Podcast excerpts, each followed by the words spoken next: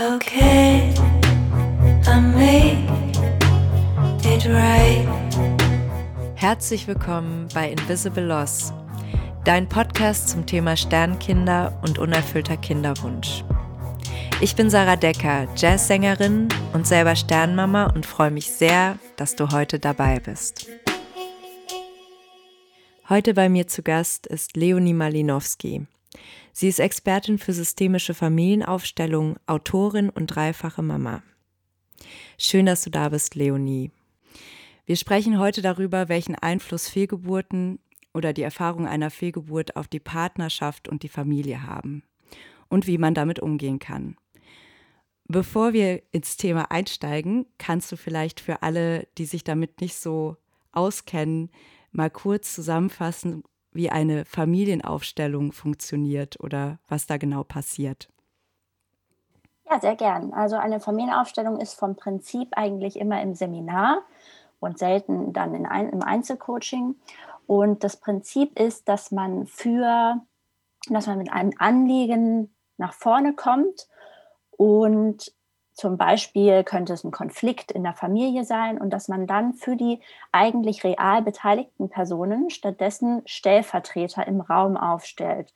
Ja, man nimmt also Teilnehmer des Seminars und stellt sie als Stellvertreter dorthin. Und nun ist die Beobachtung, dass diese Stellvertreter spüren können, in welcher Beziehung sie zu den anderen stehen, mit dem großen Unterschied, dass sie nicht diese Schutzmechanismen haben, die die reale Person dann hat, zum Beispiel, dass sie trotzig wird oder dass sie zu stolz ist, um bestimmte Schritte zu gehen oder dass sie auf Abwehr geht. Ja, also sie kommen ganz, ganz schnell an dieses tiefe Gefühl, was eigentlich dahinter, darunter liegt. Ja, und dadurch hat es eine ähm, ja, kann, kommt es einfach sehr schnell auf den Kern des Problems und zeigt, was eigentlich die Ursache dieses Konfliktes ist. Okay, cool.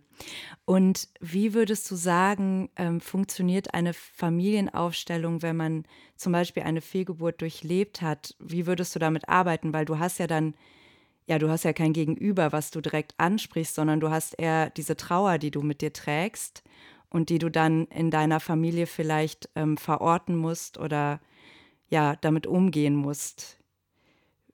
Ja, also die Beobachtung ist äh, bei der Familienaufstellung, die es jetzt auch schon seit ähm, fast 40 Jahren gibt und angewendet wird, dass Fehlgeburten ganz, ganz, ganz großen Einfluss und Bedeutung haben auf die Familie.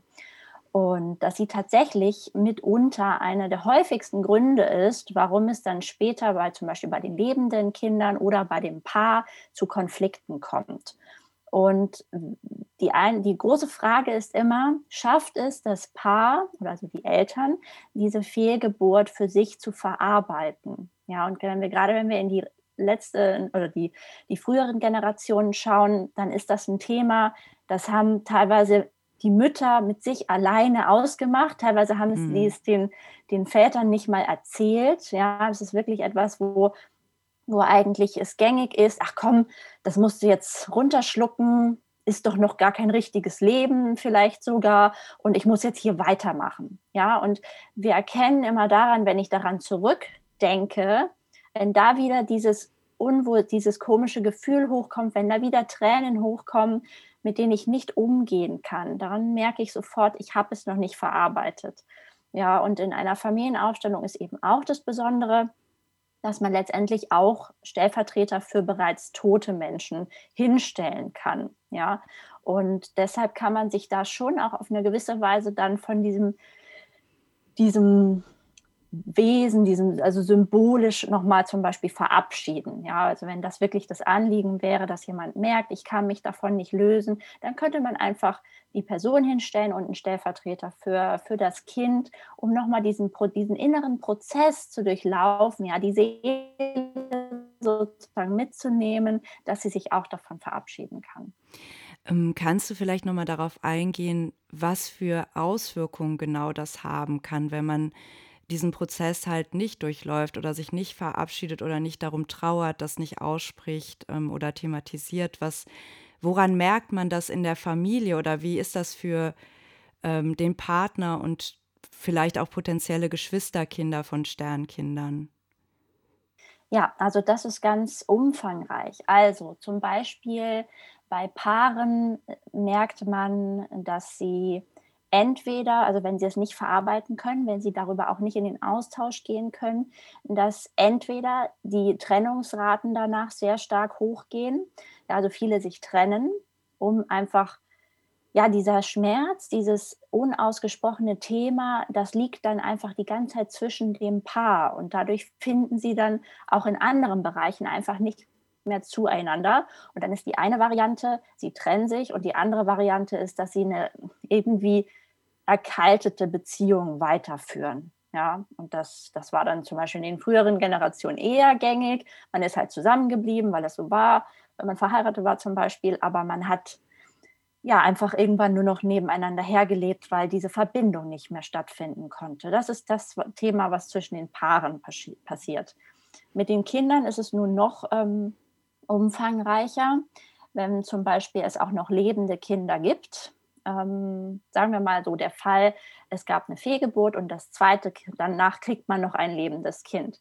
Dann beobachtet man bei diesem Kind, wenn über diese Fehlgeburt nicht gesprochen wird, wenn es das nicht weiß und wenn darüber nicht getrauert werden konnte, dass zum Beispiel dieses lebende Kind immer das Gefühl hat, es müsste für zwei Menschen leisten. Ja, es hat, sind, ne, sind oft Menschen, die ja, die extrem ehrgeizig werden und die extrem das Gefühl haben, ich muss, ich muss, ich muss, ich muss ganz viel tun, ich muss hier über meine, über mein Können eigentlich hinaus etwas leisten. Ähm, und es ist aber nie genug. Und gleichzeitig haben sie auch immer das Gefühl, nie genug Wertschätzung dafür zu bekommen und ähm, sind sich selbst auch nie genug. Und in der Aufstellung stellt man dann plötzlich fest, dass sie sozusagen, ja, stellvertretend für zwei, für sich und das verstorbene Kind versuchen, den Eltern gerecht zu werden. Und das ist natürlich unmöglich, aber das durchschauen wir sozusagen nicht. Und in der Ausstellung können wir das dann lösen, also auflösen und wieder ins Bewusstsein holen, hey, du bist du und du reichst auch so, wie du bist und musst nicht für zwei leisten. Das wäre zum Beispiel ein Aspekt. Und generell hat man halt immer wieder beobachtet, wenn es dann zum Beispiel Fehlgeburten danach oder zwischen zwei Kindern gibt, dass es einfach wichtig ist für den Menschen, die richtige Position zwischen den Geschwistern zu finden. Ja, dann das lässt sich schwer erklären. Es ist aber so, dass es irgendwie innerlich zur Ruhe führt. Ja, also es gibt so eine seltsame innere Unruhe, das Gefühl, wo gehöre ich eigentlich hin? Wo ist meine, was ist meine Rolle? Wo ist meine Position? Wir projizieren das auch in alle anderen Gruppen dann. Und das hört auf, wenn wir diese richtige Position in der Geschwisterreihe finden. Also es macht tatsächlich was aus, ob ich weiß, dass ich ähm, noch Geschwister habe. Zum Beispiel, es verändert ja meine Wahrnehmung, wenn ich jetzt denke, mein Leben lang, ich bin Einzelkind und dann erfahre ich irgendwann, äh, nee, es gab noch eine Fehlgeburt vor mir oder nach mir. Das verändert also tatsächlich was mit meiner Selbstwahrnehmung quasi. Ja, genau, genau. Okay.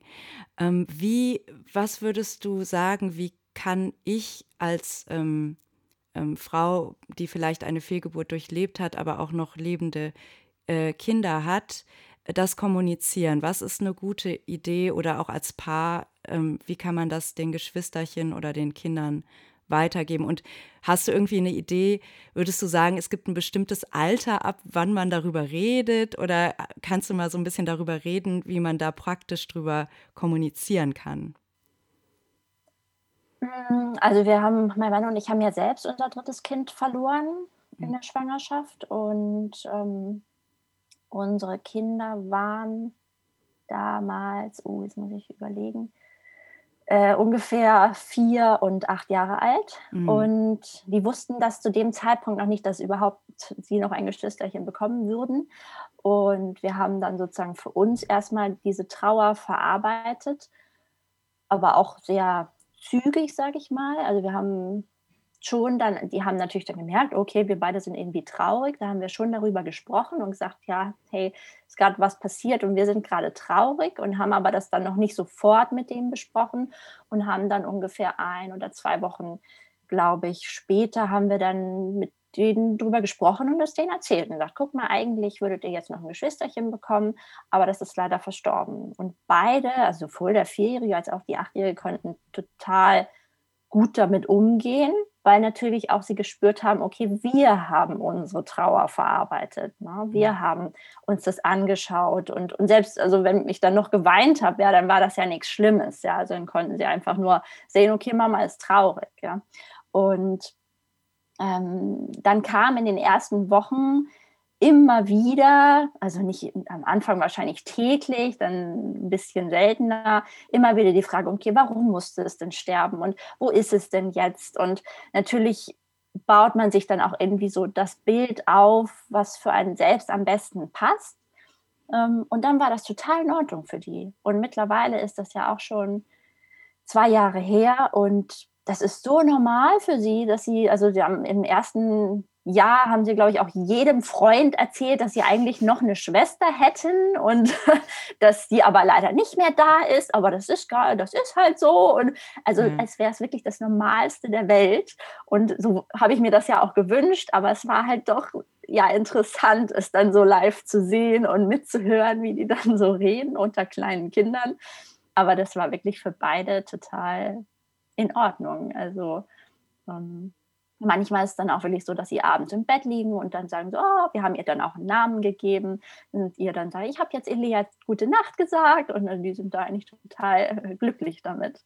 Ja, das ist äh, ein sehr, eine sehr positive ähm, Geschichte, weil ich glaube, dass viele vielleicht auch Angst haben, ähm, Kinder damit zu belasten, sage ich mal so, oder, oder darüber zu reden, und das ist irgendwie schön, dass du da so eine positive Erfahrung gemacht hast. Ähm, um nochmal auf die Partnerschaft zurückzukommen, wie kann ich denn in der Partnerschaft damit umgehen oder was sind deiner Meinung nach gute Wege, um ein verlorenes Kind zu trauern? Oder hast du da, da hat ja jeder wahrscheinlich seinen eigenen Weg, aber was würdest du sagen, was hat für dich gut funktioniert? Ja, also erstmal hm, habe ich an dem Tag dann für mich entschieden, okay, ich erlaube mir in vollem Umfang zu trauern, was auch immer das dann bedeutet. Also ich habe wirklich diesen Moment, weiß ich heute noch, wo ich mir dachte, und wenn ich jetzt hier die nächsten drei Wochen heule, dann ist das halt so. Und wenn es mhm. drei Jahre sind, dann ist das halt so. Und wenn es drei Tage sind, dann ist es auch okay. So, also ich erstmal habe ich mir selbst einfach diese Erlaubnis gegeben und habe dann geschaut, was tut mir denn jetzt gerade gut. Und für mich, ich bin dann, glaube ich, vier, fünf Stunden an dem Tag einfach nur durch den Wald gelaufen, alleine. Ja, also in, in unserem Fall war es natürlich auch so, dass wir zwei größere Kinder hatten. Das heißt, mein Mann kam dann direkt von der Arbeit und hat die zwei Großen dann an dem Tag betreut, weil es mich schon im ersten Moment einfach stärker getroffen hat. Ja. Ähm, und auch da war für mich ganz wichtig, innerlich zu sagen, ich lasse auch meinen Mann so trauern, wie er trauern möchte. Ja, der war vor allem am ersten Tag ganz anders, also sehr noch sehr gefasst und hat ganz anders darauf reagiert als ich. Und das war für mich auch wichtig oder auch für ihn wichtig zu sagen, jeder macht das jetzt auf seine Weise und schaut einfach, was tut mir gut. Und ähm, das heißt, ich bin dann durch den Wald gelaufen und habe wirklich so von Stunde zu Stunde gemerkt, okay, es geht mir besser, ich kann wieder klare Gedanken fassen, ich kann es irgendwie für mich verorten, kann auch wieder positive Gedanken dazu entwickeln. Und so ist dieser Prozess bei mir sehr schnell gegangen. Und am nächsten Abend, also nächsten Tag abends, sind wir dann äh, zu zweit essen gegangen. Und das war insofern total interessant, weil ich einfach dachte, okay, mein Mann geht jetzt so damit um, ich gehe emotionaler damit um. Und dann habe ich ihm sozusagen meine Gedanken beim Essen erzählt dazu und habe unter anderem ihm dann auch gesagt, dass es für mich, dass ich mir wünsche, dass wir diesen Tag, an dem sie wirklich sozusagen geboren wird, ähm, eine Fehlgeburt muss man ja trotzdem irgendwie dann auch zur Welt bringen, ähm, dass ich diesen Tag jedes Jahr feiern möchte als unseren Familientag und dass ich vor uns gerade unsere drei Kinder sehe und so stolz bin auf unsere drei Kinder. Und auf einmal ist er so in Tränen zusammengebrochen, dass ich selbst erstaunt war, weil ich überhaupt nicht damit gerechnet hatte. Mhm. Aber er sagte wirklich, also wir mussten dann ganz schnell bezahlen und irgendwie raus, weil, er wirklich, er konnte es gar nicht mehr stoppen. Er war so berührt, weil er sagt, boah, jetzt sehe ich das erste Mal unsere drei Kinder. Vorher war das halt für mich, ja, okay, sie ist schwanger, ne? Das ist, ist halt irgendwie da, aber so ein bisschen undefinierbar. Und da hat es ihn wirklich ganz stark dann berührt, weil er das so plötzlich auch vor sich sehen konnte und fühlen konnte. Ne? Und das, es war so traurig, dieser Moment war, er war so schön, er war so verbindend, weil ich ja auch das Gefühl, jetzt man nochmal anders spürt, wie der andere Mitgefühl hat ne? und wie er auch wirklich die Verbindung dazu hat. Und es war also es ist so ein stärkender Moment. Also ich kann das eigentlich gar nicht anders sagen, dass es eine unglaublich stärkende Erfahrung für uns als Paar war, dass wir es da geschafft haben, in diesen Austausch zu kommen. Und auch wenn er nicht geweint hätte, ja, ist ja eigentlich mhm. egal. Aber Hauptsache, dass man im Austausch ist und über die eigenen Gedanken und Gefühle mit dem anderen sprechen kann. Also das war für uns extrem wichtig, ja. Also das, ja, das hat uns letztendlich dann auch sehr verbunden und genau dadurch ging dann danach auch so der Prozess eigentlich sehr schnell, dass wir mit vielen Menschen drüber sprechen konnten und das auch ähm, total in Ordnung war und dass auch unsere Kinder eben gespürt haben, okay, Papa und Mama sprechen darüber, für die ist das in Ordnung und wir müssen jetzt nicht besorgt sein um sie. Also das ist schnell was passiert, wenn Eltern sehr, sehr in der Trauer stecken und stecken bleiben vielleicht sogar, dass die Kinder dann sich Sorgen machen um die Eltern und in diese Bemutterung der Eltern gehen. Und das ist eher mm, nicht so sinnvoll. Da würde ich dann als Eltern ganz klar sagen, hey, wir sind traurig, aber wir schaffen das und du brauchst dir keine Sorgen um uns zu machen. Ne? Ja, ja, das ist toll, dass ihr das so ähm, teilen konntet. Äh, würdest du denn sagen, dass, also man sagt, oder ich glaube, es ist so eine weit verbreitete Meinung, dass Männer ja äh, da nicht so mittrauern, weil sie das einfach körperlich nicht so empfinden oder dass da, dass sie halt versuchen, der stärkere Part zu sein. Das ist jetzt natürlich ein Klischee, aber ähm, wie hast du das empfunden? Also würdest du sagen, dass das trifft so zu oder also Männer trauern doch auch? ja, absolut. Also ich, ich glaube, es ist auch, also gerade das Thema Trauer ist bei Männern stärker behaftet, also das zuzulassen. Im Endeffekt geht es ums Zulassen und Loslassen, finde ich.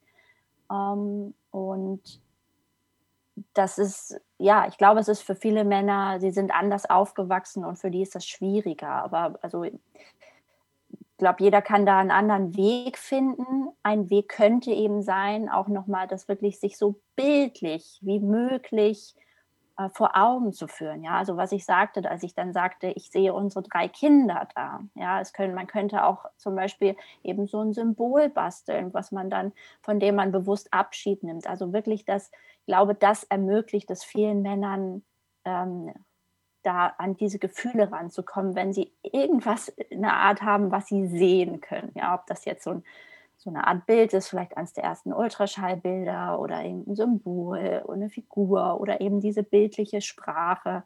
Ich könnte mir vorstellen, dass man dadurch auch mehr Männer damit erreicht. Aber prinzipiell haben Männer da genauso eine Verbindung dazu wie eine Frau, wenn sie es denn eben zulassen und auch dann ihre, ja, ihre eigene Trauer da loslassen können. Ne? Kannst du noch mal oder würdest du etwas darüber sagen, wie du dich als Betroffene nach der Fehlbur Fehlgeburt gefühlt hast und was deine Gedanken waren. Ja, also grundsätzlich war es natürlich schon in meinem Kopf, hey, das passiert mal. Und, ähm, und trotzdem war da als erstes ja schon diese Gedanken, wow, warum jetzt wir? Warum? So erstmal in den ersten Stunden war dieses Warum sehr präsent. Und da konnte ich wirklich auch keinen, keinen vollständigen Satz aussprechen, ohne zu weinen. Und ähm, dann hat es sich aber langsam, also ich, ich hatte persönlich nie den Gedanken, ich bin jetzt schuld, was habe ich falsch gemacht. Aber ich kenne sehr viele, die diesen Gedanken haben. So habe ich mich irgendwie falsch ernährt oder bewegt oder was auch immer. Und ähm, das hatte ich nun nicht, weil ich vorher schon jahrelang an diesen Themen sozusagen arbeite, da dann auch nicht sofort einen Fehler bei mir zu suchen. Hm. Ähm, und deshalb war das jetzt für mich schnell abgehakt, jetzt überhaupt danach zu suchen. Also mit Sicherheit hätte ich diese Grundannahme, oh, ich könnte einen Fehler gemacht haben, dann hätte ich mit Sicherheit auch was gefunden. Ja.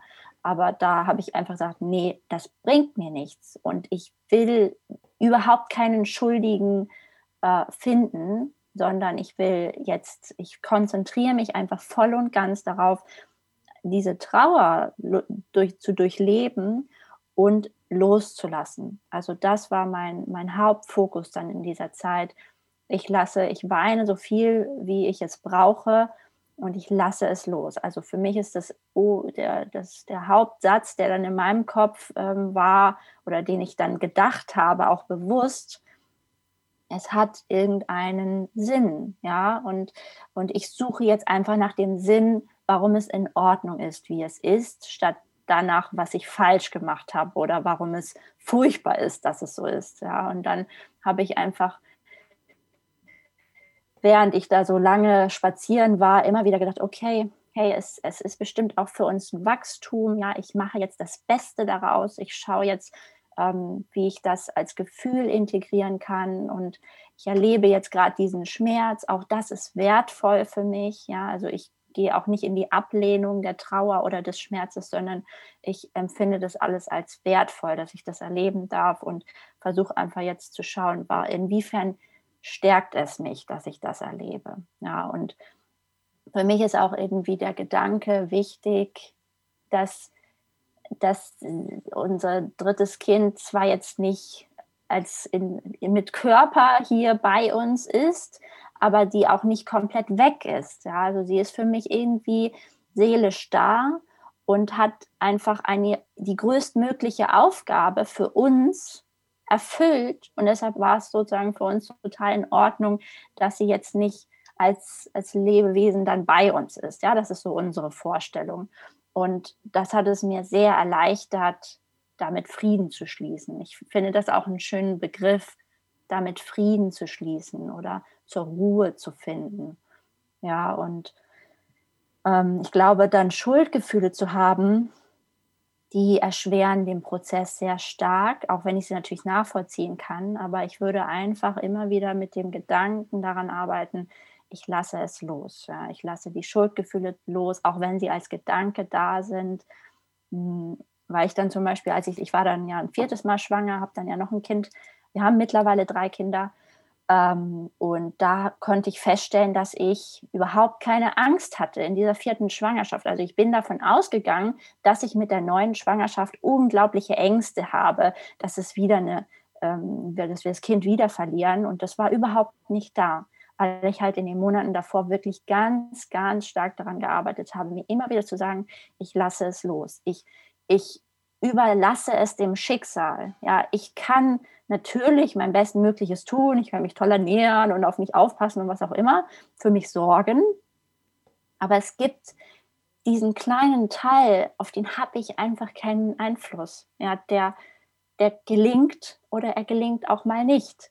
Und ähm, ich muss es einfach loslassen, dass ich, ich das nicht beeinflussen kann. Ja, ich kann da nicht Gott spielen, sage ich mal. Und das war für mich sehr hilfreich, um in der nächsten Schwangerschaft dann total gelassen damit umgehen zu können, dass ich auch in dieser Schwangerschaft ähm, es einfach nur geschehen lassen kann. Ich finde, da sind so zwei äh, wichtige Aspekte drin. Einmal ähm, Schuldgefühle ist das was, was gesellschaftlich auch so ein bisschen bedingt ist, dass man halt das Gefühl hat, es muss alles funktionieren, also es muss äh, so funktionieren, wie ich es mir vorgestellt habe oder wie es eben in einer Bilderbuchfamilie, sage ich mal, ähm, passiert. Man wird einfach schwanger und es funktioniert. Hat, was, hat das auch was mit dieser Erwartungshaltung zu tun vielleicht, die einfach ja in dieser Hinsicht vielleicht nicht ganz reell ist? Ja, also ich habe das Gefühl, also das weiß ich jetzt natürlich nicht ganz genau, aber das Gefühl, dadurch, dass so wenig darüber gesprochen wird, wenn man selbst noch nicht damit, das erlebt hat, dann ist es irgendwie ein, ein Thema, das ist, dass es existiert, das weiß man, aber irgendwie ist es ganz weit weg.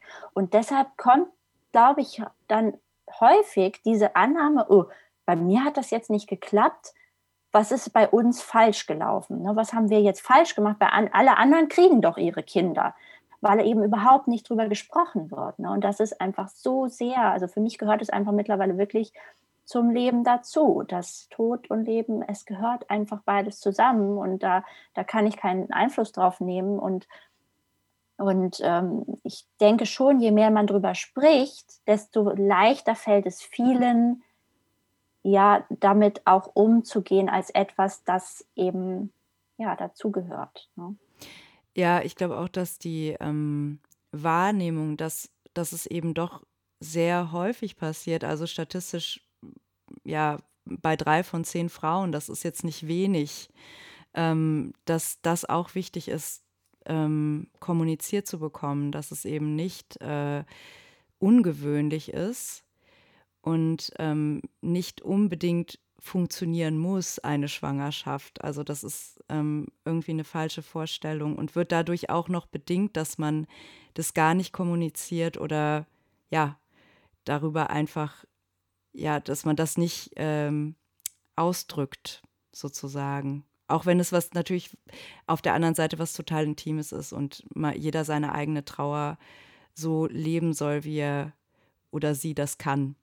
Und ähm, ja, da, es, ist, es ist trotzdem ein sehr schambehaftetes Thema und das, ich finde das interessant, weil äh, ganz, also es ist eben faktisch so, dass äh, Frauen oft gar nichts dafür können und sich trotzdem denken, dass sie Schuld haben.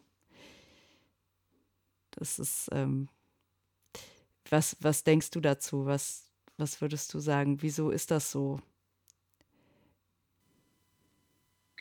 Ja, also es ist ich glaube, das hat schon auch viel damit äh, zu tun, wie, wie Mädchen aufwachsen. Und da ist noch viele, viele Mädchen und später Frauen haben ja ganz, ganz hohe Erwartungen, Anspruch an sich und, und auch dieses Funktionieren und, und auch ich muss, ich muss mittlerweile muss ich super Mutter sein und ich muss super äh, Karriere machen und ich muss eigentlich alles können und im Haushalt eigentlich auch noch alles und, und dann bezieht sich das auf dieses Thema halt auch noch. Ja, also dann kann ich doch jetzt nicht bei einer, bei, einem, bei einer Fehlgeburt plötzlich hier zusammenklappen und ähm, nichts funktioniert mehr. Also es, es ist letztendlich etwas, was dann nicht speziell für das Thema im Grunde genommen ist, sondern eben genauso bei dem Thema auch wieder angewendet wird. Unsere Glaubenssätze, ich muss funktionieren, ich muss leisten, ich muss nach außen hin einen guten perfekten Schein bewahren und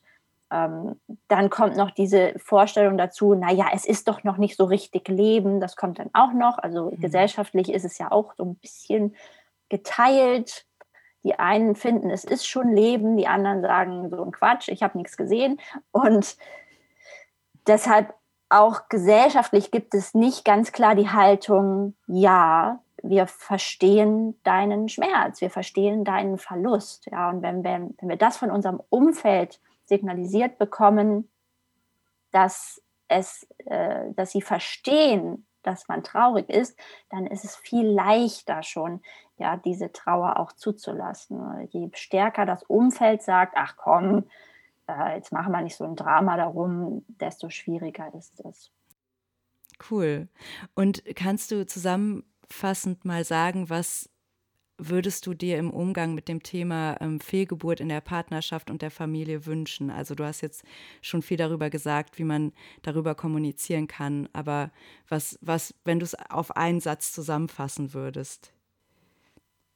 Ja, ich wünsche mir, dass man sehr offen damit umgeht. Also als ich dann äh, angefangen habe, darüber mit Frauen zu sprechen, habe ich auch festgestellt, dass bestimmt jede zweite dann sagte, oh ja, das habe ich auch erlebt, aber das war für mich ein, kein schönes Erlebnis. Also es ist so viele betrifft es, aber so wenige sprechen darüber und es waren so schöne Gespräche dann, als diese Offenheit plötzlich da war und als als vielleicht auch der ein oder andere wieder ein bisschen erinnert wurde, aber, aber auch dann gemerkt hat, es ist total in Ordnung, traurig zu sein. Ja, also das bringt so eine schöne Verbindung und deshalb ist wirklich mein Wunsch, auch für die Kinder vor allem, dass darüber mehr gesprochen wird und dass auch die Familien, die Eltern sich dann wirklich die Zeit nehmen, das sich für sich zu bearbeiten oder verarbeiten. Ja, also ich habe dann wirklich auch zwei Wochen war ich dann zu Hause und konnte diesen Prozess wirklich durchlaufen und habe nicht versucht, sofort am nächsten Tag wieder arbeiten zu gehen. Ja, das ist, das ist, glaube ich, auch ein ganz wichtiger Punkt, dass man sich individuell die Zeit nimmt, äh, damit umzugehen und das zu verarbeiten und das nicht einfach nur verdrängt oder ja, sondern es wirklich auch darum trauern kann. Ne? Ähm, wie kann ich zum Beispiel in, mit dir in Kontakt treten, wenn ich ein Coaching von dir möchte oder mich dein Buch interessiert? Ja, ähm, also über meine Webseite reisezumbewusstsein.de. Da findet man eigentlich alle Angebote und durch Corona hat sich das auch insofern schön entwickelt, weil ich jetzt alles online anbiete. Also es ist tatsächlich für jeden jetzt auch äh, sehr leicht, da teilzunehmen. Wenn ich dir in den sozialen Netzwerken folgen will, was ist dein Accountname oder wo finde ich dich? Ja, also alles Reise zum Bewusstsein zusammengeschrieben bei Instagram, bei, bei Facebook, bei YouTube, da findet man immer alles, genau. Okay, liebe Leonie, ich danke dir ganz herzlich, dass du heute dabei warst und uns mit deinem Wissen bereichert hast. Ja, ich danke dir auch. Das war mein erster Invisible Loss Podcast. Ich freue mich sehr, dass du zugehört hast. Heute war Leonie Malinowski mit mir im Studio. Sie ist systemische Familienberaterin, Coach, Autorin und dreifache Mutter. Okay, I make it right. I didn't see it coming.